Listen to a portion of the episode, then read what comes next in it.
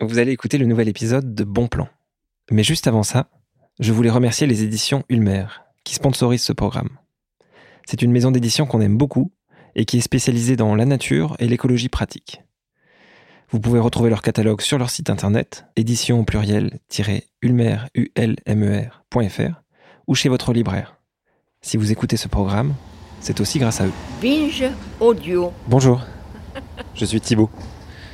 Je suis tout au nord de Paris, à côté du métro, on l'entend peut-être un petit peu. Et j'ai rendez-vous avec Daniel. Daniel m'a envoyé un texto il y a quelques secondes là, en me disant je suis sur le jardin.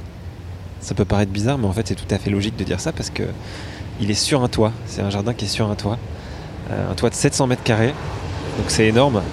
Les gens qui s'en occupent veulent euh, produire 1500 kilos de légumes par an. Il m'a dit de l'appeler quand je serai arrivé, donc je vais le faire tout de suite.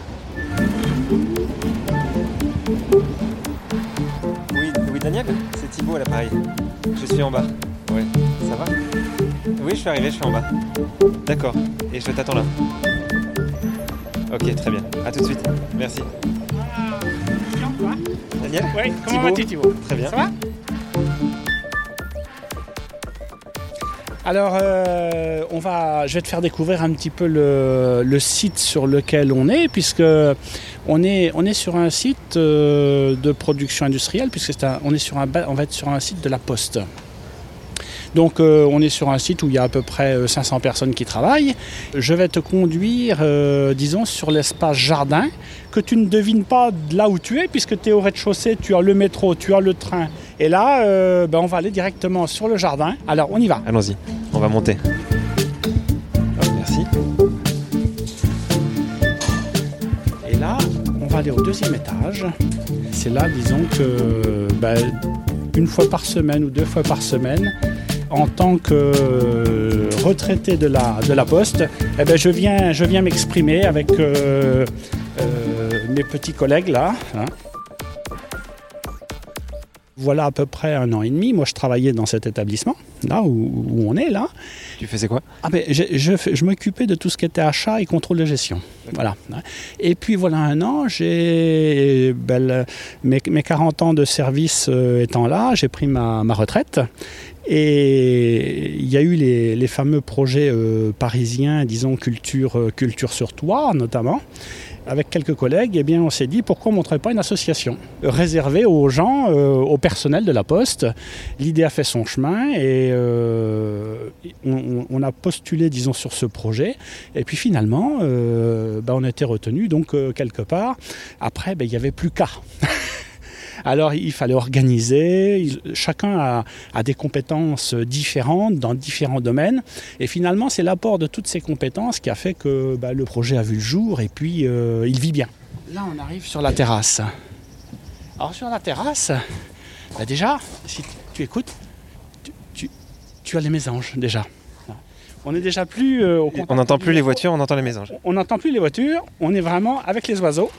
On monte l'escalier. On va monter l'escalier. hein. On arrive sur une, a une, terrasse là. On est sur une terrasse au quatrième étage qui fait 600 mètres carrés. Alors comment peut-on jardiner sur une terrasse hein?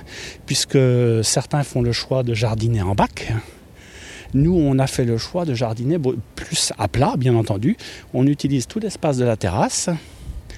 Et euh, ce que, l'on a fait, après avoir bien entendu vérifié l'étanchéité, euh, les charges euh, du support, sup- que peut supporter la dalle, etc., on a posé euh, du bois défibré. Des gros Alors- copeaux de bois, quoi, c'est ça? Alors le, le bois défibré, tout, tout ce que l'on a posé, ce sont tout, c'est tout issu de végétaux naturels qui ont été passés en machine, que l'on a mis à peu près sur une couche de 10 cm de hauteur là.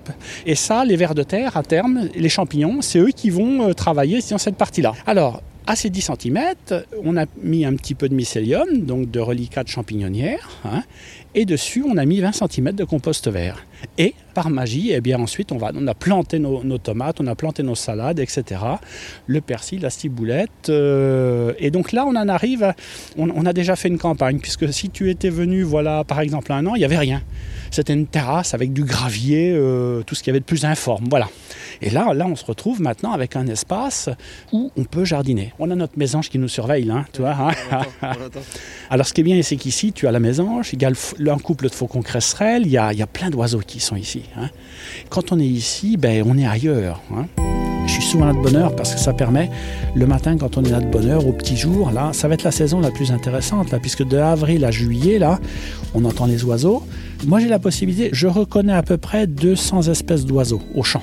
J'écoute les oiseaux, je me dis, tiens, ce matin, tu es là, toi, tu chantes. En parlant de la mésange ou en parlant euh, du faucon cresserelle, j'ai dit, je suis sûr qu'autour de moi, là, il y a des dizaines, des milliers de personnes qui entendent les mêmes oiseaux qui n'y font pas attention parce qu'ils sont parasités par le bruit du métro, le bruit des sirènes, le bruit ambiant. Alors que là, quand je suis au jardin, là, c'est comme si j'étais au milieu de mon bois euh, en province ou de mes, euh, loin de tout le monde. Voilà. On arrive à recréer cet espace ici. On retrouve des bruits qui sont les mêmes qu'à la campagne. Ici, le matin, quand j'entends le merle chanter ici, là, qui est juste au bout du jardin, ben, quand je suis en province, c'est le même que j'entends. C'est le même cri. Hein. Est-ce que tu peux me raconter, euh, toi, euh, comment tu as commencé à jardiner? Et j'imagine que ça n'avait rien à voir avec euh, ici. Ah, comment j'ai commencé à jardiner? Alors déjà, premièrement, je suis né à la terre déjà.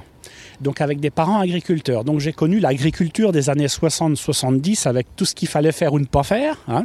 C'est-à-dire? Eh ben, disons, c'est-à-dire qu'on était, euh, on était à l'époque où c'était le monde industriel, les charrues, les rendements, etc. Voilà, où euh, il fallait toujours produire plus euh, pour, pour nourrir qui, on ne savait pas trop, mais il fallait toujours produire plus. Bon, cette période-là, elle est certainement, elle est terminée, c'est sûr. Après, moi, je suis, je suis venu un petit peu parce que le travail euh, obligeant, je suis, je suis venu en ville, hein, je n'ai pas eu trop le choix quand même. Et là, moi, j'ai continué à jardiner dans ce qu'on appelait les jardins familiaux. Et là, bon, euh, dans la région, là, j'ai j'ai 150 mètres carrés de jardin. Et là, on, jardine encore avec les contraintes euh, de la météo, bien entendu, mais c'est aussi très physique. hein. Parce que quand on retourne 150 mètres carrés de terre, puisque c'est ça, hein, au bout d'une journée, euh, c'est quand même hyper dur. Alors que là, maintenant, on est rendu dans un contexte qui est tout à fait autre, puisqu'on n'a plus besoin de faire vraiment d'efforts. Ici, là, sur le jardin, tu peux regarder, il n'y a aucun outil de jardinage.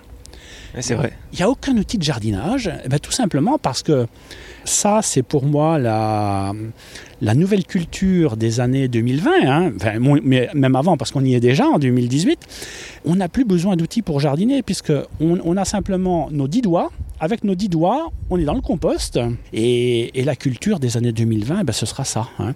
Toi, ton vécu de jardinage dans la nature te sert aujourd'hui sur un toit? Ah oui, ah oui, oui, oui. Il y a des choses qui me servent. euh, tu vois, par exemple, mon vécu me sert en ce sens où théoriquement, dans mon jardin traditionnel, en jardin familial, on sème toujours les petits pois avant le 1er mars. Parce que quand on sème les petits pois avant le 1er mars, quand ils arrivent en floraison au mois de mai, il n'y a pas de verre dedans. Les gousses, la mouche n'a pas eu le temps de pondre dedans, hein, dans la fleur. Alors que là, cette année, mes petits pois, je les ai semés voilà deux jours. Donc avec six semaines de retard pratiquement. Et pourquoi? Eh bien parce qu'il a, il a fait froid en février. Il a fait froid février et mars. Donc ça ne sert à rien de semer puisque la graine ne va pas germer. Elle est en dormance. Puisqu'elle dit il fait froid, c'est comme si la graine on la met au congélateur. Par contre, dès qu'on la ressort du congélateur, elle dit ah c'est bon, le printemps est là. Je pousse, voilà, c'est ça. Et donc, c'est basé sur de l'observation, hein, c'est ça. hein. Et c'est pour ça qu'il y a la partie livresque, ça c'est une chose, mais il n'y a pas que ça. Alors, il y a des fois, avec, les, avec mes, mes petits collègues, justement, on échange parce que eux qui fonctionnent beaucoup par, euh, avec les moyens, nouveaux moyens de communication, etc., avec les, ils disent, mais ah non, mais on arrivait à telle période, il est temps de faire ça, ça, ça, ça, ça, ça. Oh, attendez, attendez. Doucement, doucement, doucement. hein. Non, non, la nature. Hein. Et la nature, tous les jours, les conditions climatiques nous démontrent que ben, sur cette planète, euh, on n'est que de passage, et puis il faut faire avec la nature. hein. C'est-à-dire que la nature, quand elle n'a pas envie de donner, elle ne donne pas. Il faut s'adapter, il faut jouer avec elle. Quoi. Il y a un peu deux écoles dans votre groupe qui Ah s'affrontent. oui, oui, oui, il y a absolument. hein. Ça, c'est comme dans le milieu professionnel. Quand on va à un entretien de recrutement, il y, a- il y en a qui vont préférer recruter des gens avec des diplômes, beaucoup de diplômes, et puis d'autres qui vont préférer recruter des gens qui ont peut-être moins de diplômes, mais de l'expérience déjà.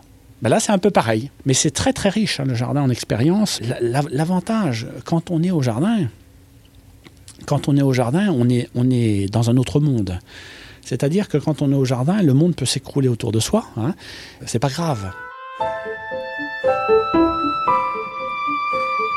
Et, pour toi, ça représente quoi le fait de passer du statut de salarié euh, juste en dessous et de faire une, sorte de transition euh, sur, ce, sur ce toit potager Ça représente quoi?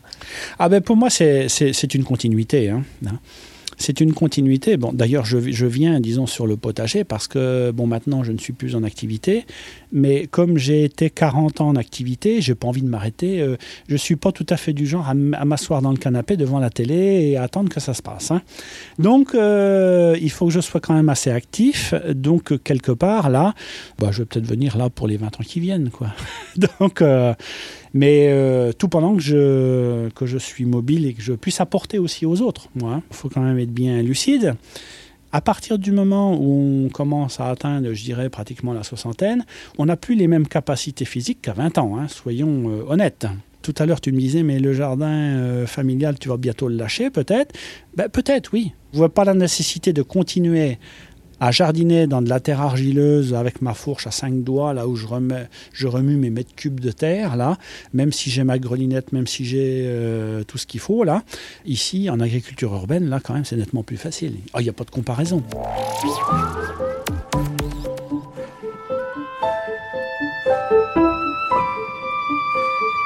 Je vois qu'il y a quand même quelque chose que tu m'as caché. Dans le, dans le fond, je l'ai aperçu. Ah. Tout au fond. Et on y arrive. Regarde. Il y a des poules. On l'entend. On entend les poules. Il y en a deux qui sont en train de pondre, là on les voit là. Hein.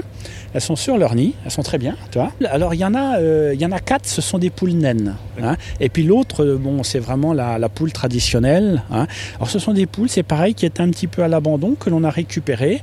Et puis là, ben, elles sont heureuses. On leur a construit un, poulailler là qui fait euh, pratiquement 8 mètres, 7 mètres sur 7 à peu près là, avec la cabane, avec tout. Et puis ben, on leur amène des déchets, déchets verts là. Elles ont de la paille qu'elles peuvent gratter? Elles ont de la paille qu'elles peuvent gratter parce que ça, une poule, c'est indispensable. Hein. Si elle n'a pas de paille, il, faut qu'elle gratte. Voilà. Hein. Alors, euh, on pourrait très bien les emmener aussi sur l'espace jardin, mais après, faut-il encore les récupérer pour les, pour les renfermer le soir hein?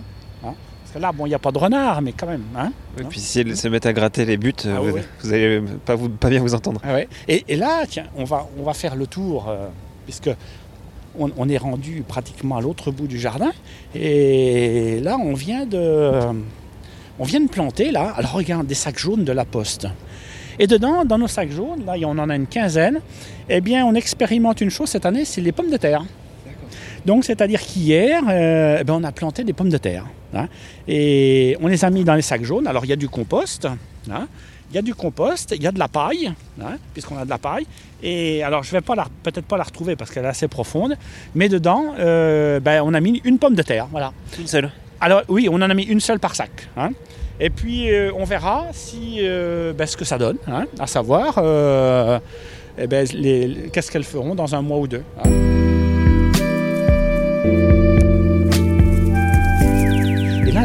Vais t'emmener là. On, va, on va aller à, l'autre extrémité. On va aller voir la serre. Allons-y. Regarde. Alors là, déjà, il n'y a plus de vent là. Et puis, il fait déjà plus chaud. Hein. Alors, dans, la serre. Ça, c'est des tomates? C'est des tomates. Alors, on a un petit souci cette année, c'est que les tomates, tu elles ont été faites, si tu regardes la petite étiquette, elles ont été faites le 5 mars. Elles ont déjà un mois. Elles ne sont pas toutes nées. Ben, elles ne sont pas toutes nées tout simplement parce que les conditions météo n'étaient pas là. Hein. On a eu un mois de mars exécrable. Alors nous, ce que l'on avait fait, on avait anticipé parce que moi j'avais dit ce serait bien que on puisse euh, planter les premières tomates en avril, à la mi-avril, c'est dans une semaine. Et puis finalement, des tomates, on en a pas encore, on en a un petit peu là, qui sont, qui sont nées. Hein. Il y en a deux cagettes, il y en a une cinquantaine de pieds quand même. Mais euh, celles-là, on les avait fait naître ici, là, sur la, dans la serre. Là. On se rend compte que là, on apprend tous les jours, hein, parce que euh, ne, elles ne sont pas bien nées, parce qu'il faisait bon dans la journée. Mais la nuit, il faisait quand même beaucoup plus frais. Alors, il n'a jamais trop gelé dans la serre, là. Seulement, la, tomate, elle, en dessous de 17 degrés, elle ne fait rien. Alors, donc, on, fait un petit peu, ben, on apprend. Hein On apprend. En jardinage, on apprend tous les jours. Mais j'ai quand même lu le chiffre de 1500 kilos de légumes. Ça, c'est votre objectif, c'est ça? Oui, ah ben on peut y arriver, oui. On y arrivera, tôt ou tard. hein. Pour l'instant, on n'y est pas. Mais on va, on va y arriver. Ça, ça va venir avec la pratique. Ah ben, ce jardin, déjà, on en est fier. Pourquoi? Parce qu'on a déjà réussi à démontrer que l'on pouvait cultiver sur une terrasse. En culture urbaine, euh, il suffit de respecter certains principes et puis, euh, et puis ça doit fonctionner. hein. Comme je disais, dans 5-6 ans, tout ça se sera démocratisé, euh, tout le monde fera pas la même chose que nous, mais presque. hein. Donc quelque part, là on est en train d'ouvrir des portes. hein. C'est un, peu ma- un peu ma conclusion, je dirais. Chacun peut ne pas être content de ce qu'il fait au niveau du travail. Son travail lui plaît pas, ou il est. Voilà. Par contre, si vous plantez un arbre, vous plantez un légume, vous aurez toujours la fierté de dire c'est moi qui l'ai planté. Voilà. Hein. Euh, si c'est un arbre, dix ans après, vous allez voir l'arbre grandir, puis vous, vous allez pouvoir dire à vos enfants, à vos amis, à qui, à vos voisins, eh ben, c'est moi qui l'ai planté. Quand vous plantez quelque chose dans la terre, ah, c'est moi qui l'ai fait. Voilà. Et ça n'a pas la même valeur. Voilà. Bah, Je te remercie, Daniel, pour cette visite. C'était super intéressant. Eh ben, tu seras le bienvenu. Merci. Salut, Daniel. Merci d'avoir écouté cet épisode de Bon Plan. Ce podcast sort toutes les deux semaines et il est accompagné d'une newsletter qu'on vous recommande chaudement. Vous pouvez retrouver toutes ces infos sur le site de Bon Plan, bonplan au pluriel.com. À dans deux semaines. Binge.